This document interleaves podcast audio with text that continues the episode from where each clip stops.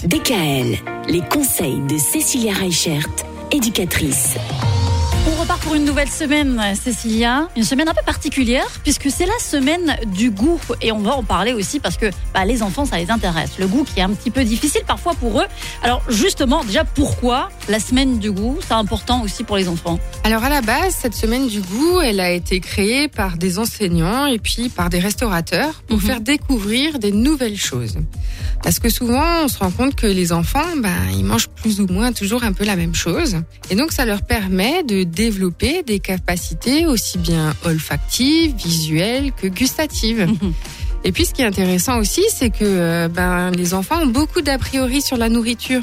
Et donc là, c'est une semaine qui leur permet de tester, de découvrir de nouvelles choses, de nouvelles recettes, mais Écoute aussi bien, de, Mickaël. de nouveaux aliments, de nouveaux fruits, de nouveaux légumes.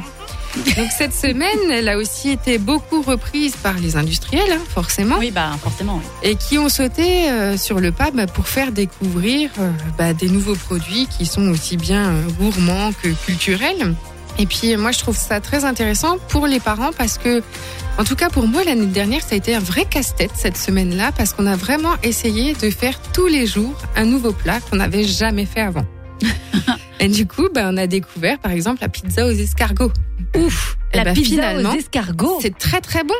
Ah bah si on aime les escargots. Ouais. Euh, il faut pas avoir d'a priori. Il faut tester les yeux fermés. Mika, t'as compris Oui, Tu oui, n'as oui. pas d'a priori. Essayez. Les yeux fermés. Essayez de faire des jeux cette semaine-là.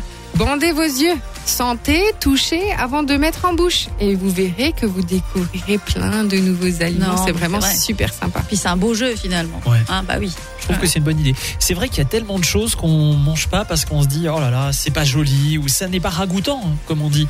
Alors qu'en fait, bien souvent, ça n'est pas si dégoûtant que ça. C'est ça. Et voilà, elle est là la vérité. Et c'est ce qu'on va découvrir d'ailleurs tout au long de cette semaine Oui. avec vous, Cécilia. Et notamment demain, on va parler des livres de recettes intelligents pour les enfants. Ça, c'est vachement bien. DKL, retrouvez l'ensemble des conseils de DKL sur notre site internet et l'ensemble des plateformes de podcast.